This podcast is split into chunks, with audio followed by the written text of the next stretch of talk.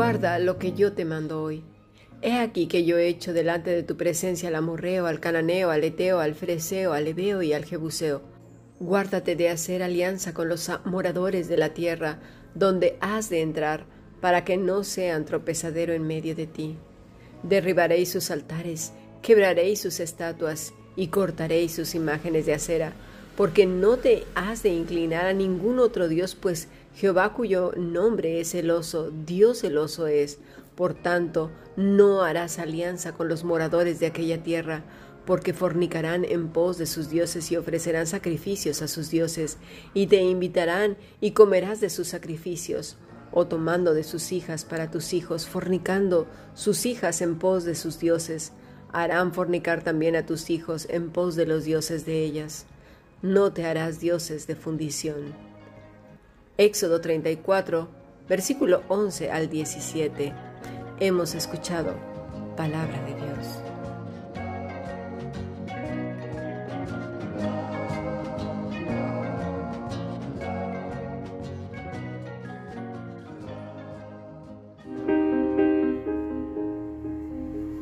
La Fundación Bíblica te invita a participar tanto de esta aula internacional hoy apegados a él como a sus cursos online en mol.fundacionbiblica.com.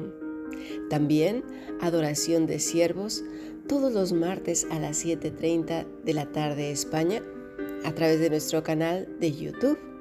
Para cualquier información escribe a fundacionbiblica.gmail.com. Aprendamos juntos del Maestro. Te esperamos.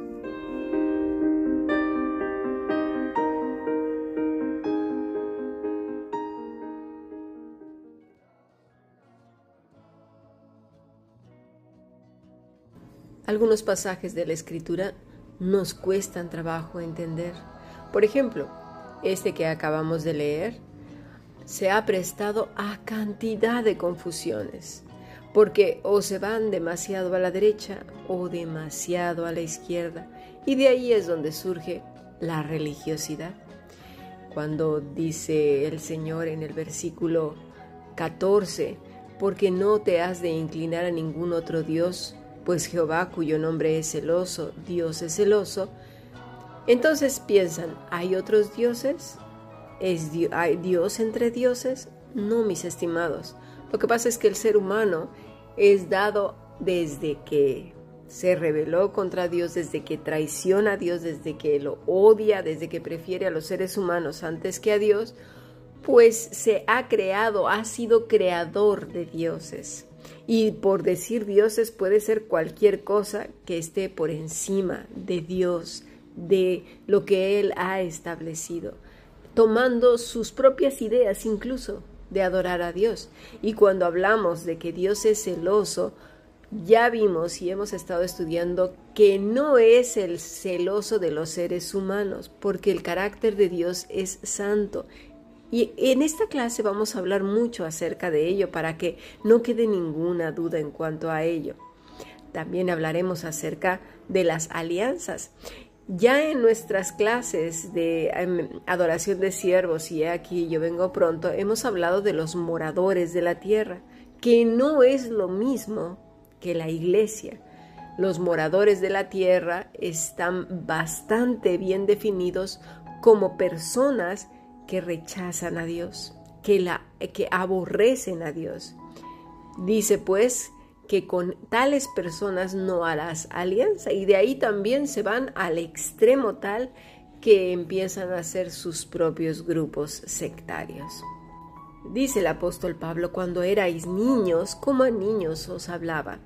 Y es cierto, cuando comenzamos a dar nuestros primeros pasos con el Señor, no sabemos por dónde empezar si todo lo que está escrito en el Antiguo Testamento está vigente o solo el Nuevo Testamento. Por otra parte, y sin habernos explicado nada, algunas personas, pastores, maestros, predicadores, llámale como quieran, nos enseñan y nos dicen que hay que leer toda la escritura y obedecerla a rajatabla.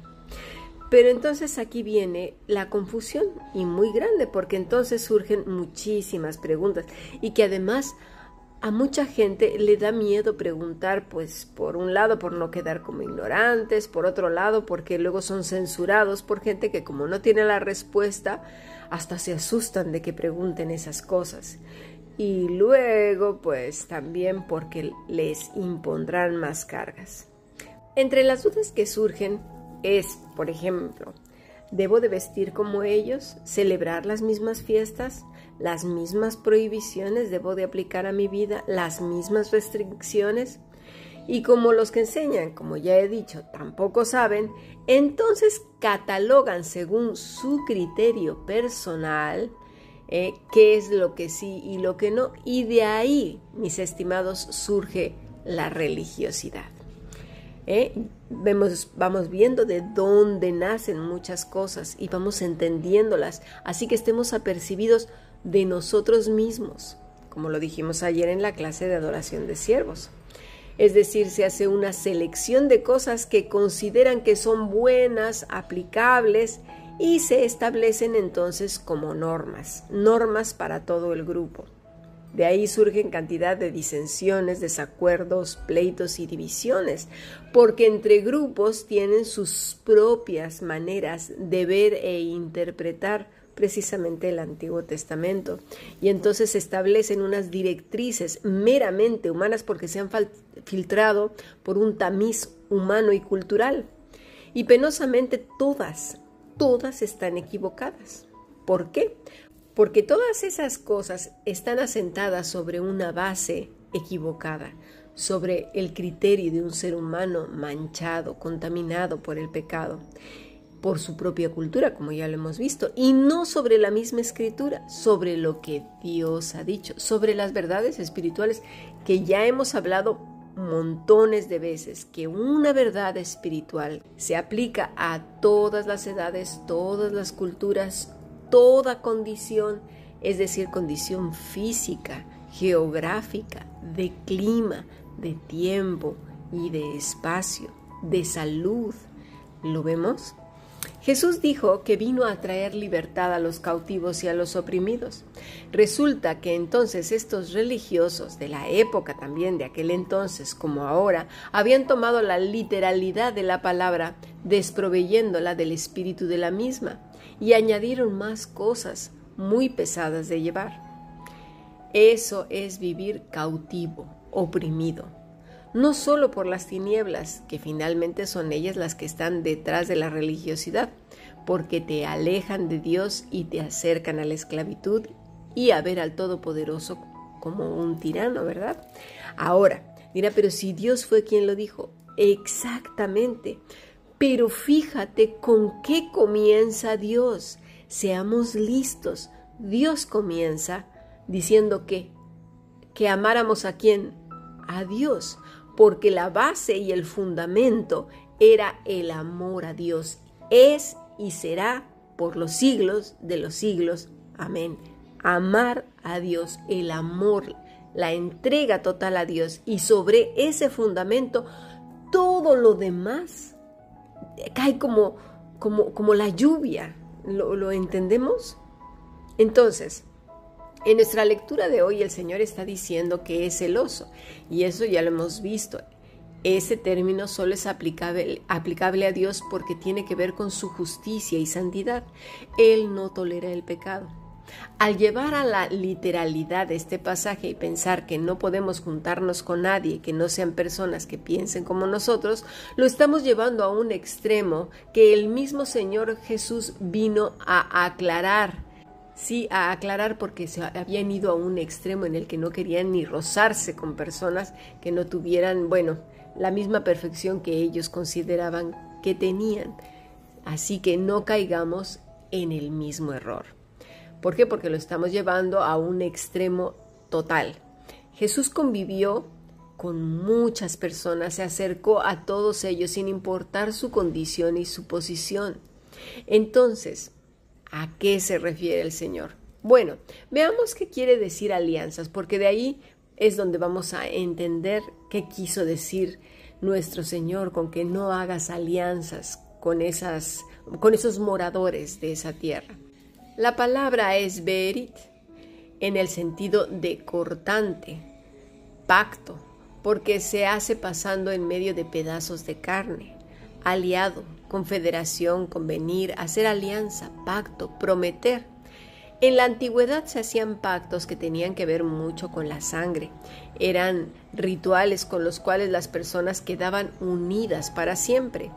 Hoy es muy difícil entender la palabra pacto o verit porque vivimos en una sociedad que no se compromete con nada ni con nadie, ni consigo mismo. Eso ya no existe. La palabra del ser humano no tiene valor ni peso. Hoy dice que sí, mañana que no. Bueno, no, no, no sabe establecer promesas. No, es fácil que las rompan, no, no tienen valor alguno, son como cheques de goma. Así pues, en la antigüedad se hacían pactos que tenían que ver pues con intercambio también de prendas, pero de prendas muy valiosas como el cinturón, como la espada, como la capa, de tal manera que otra persona podía pensar que era su enemigo el que iba caminando cuando a lo mejor era el amigo con el que se había hecho el pacto. Así de fuerte te podían incluso matar. Esto más o menos quizás se entendería eh, con los términos de aval, eh, es decir, los avales, los avalistas que dan su firma y que si uno no cumple, pues las leyes van en contra de, del aval, algo así. Mm. Sí, pues esta palabra quiere decir pacto, alianza, convenio, acuerdo, confederación. Lo más probable es que este nombre se derive de la raíz acadia que significa observa, encadenar, poner grillos, a que va más allá de lo que pensamos. Grillos entendemos por grilletes, también se dice en otros idiomas. Tiene paralelos en hitita, egipcio, asirio y arameo. Berit se encuentra más de 280 veces en todas las secciones del Antiguo Testamento. Luego tenemos la siguiente aplicación, de berit, que es pacto para producir un berit, en particular para denotar acuerdos entre hombres, como ya lo hemos dicho antes, entre Abraham, por ejemplo, y Abimelech, que esto lo vemos en Génesis 21:32, que dice, así hicieron pacto entre, en, en Berseba. David y Jonatán también hicieron un pacto de protección mutua que comprometía a David y a sus descendientes en perpetuidad. Intercambiaron pues eso, su capa, su cinturón y su espada. En todos estos casos había un acuerdo mutuo que se confirmaba con un juramento en el nombre del Señor. A veces se entregaban, pues, como hemos dicho, prendas materiales como testimonios de ese convenio. De ahí viene, pues, el convenio o el pacto matrimonial. Ese que ahora ya no se cumple, y bueno, si en aquel entonces ya dejó de cumplirse, imagínate ahora, lo único que quiere decir para muchas personas es una fiesta o un contrato que se va a hacer de manera temporal. La gente ya no está pensando en casarse para toda la vida. No, no, no. Eso pues lo que dure, ¿no? Es decir, ya no tienen en su mente la idea de perpetuidad. Y por otra parte, los pactos o alianzas de Dios con los hombres, como en el caso de Génesis 6:18, ya citado anteriormente, son importantes los verbos que se usan. Estableceré mi pacto contigo, dice el Señor en Génesis 18. Literalmente, mantendré firme o confirmaré mi alianza y pondré mi pacto entre mí y ti. Esto lo vemos en Génesis 17.2. Cumpliré, confirmaré. Y él os anunció su pacto. Mi pacto yo les mandé. También eso está en Deuteronomio 4.13, Josué 1.11. Me he acordado de mi pacto, por tanto os libraré de su servidumbre. Éxodo 6 del 5 al 6. Entendemos ahora Vemos que no se trata de que, ay no, yo con este no me junto, ay yo no voy a fiestas, ay yo no voy a que mi hijo vaya al cumpleaños de Perenganito, ay no que no vea, ay no que no haga prohibiciones, prohibiciones, más prohibiciones y más prohibiciones. El Señor no dijo eso. Habla de cosas muy profundas, cosas que para el ser humano de hoy no entiende, ni siquiera como hijos e hijas de Dios podemos establecer y mantenernos firmes en ese pacto entre Cristo y nosotros, ese pacto de sangre que luego más adelante hablaremos. No lo entendemos, nuestra cabeza no entiende esas cosas porque estamos muy contaminados por el hombre de la época, el hombre del siglo XX y del siglo XXI. Porque no se trata de convivir con los demás, que no se trata de quedarnos aislados como una secta, sino más bien de no quedar encadenados, fundidos con el paganismo. A ver, voy a poner un ejemplo para que se entienda mejor. Salomón tuvo muchas alianzas y pudo haber tenido muchas más alianzas comerciales sin ningún problema si las cosas se hubieran quedado solo en el comercio. Lamentablemente, esas alianzas implicaban que se casara con mujeres de otras culturas que provenían de la adoración a lo oculto, a lo demoníaco, a lo satánico, costumbres que rechazaban a Dios en toda y absoluta su totalidad. Y esto lo llevó a sucumbir a esas mujeres y sus costumbres, su rechazo absoluto a Dios.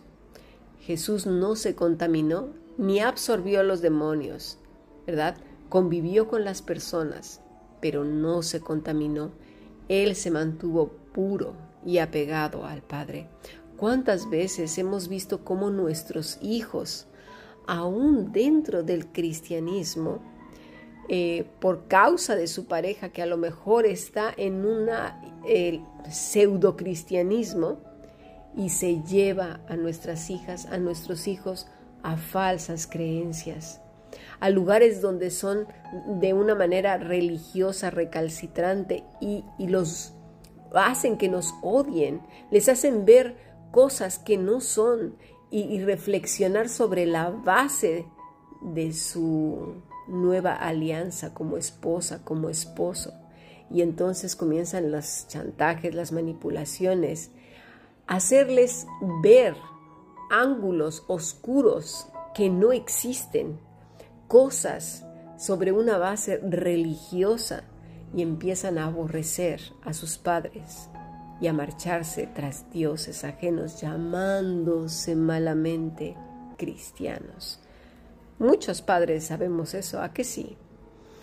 Bueno, vamos a pasar a nuestro siguiente podcast porque tenemos todavía muchísimo más que aprender.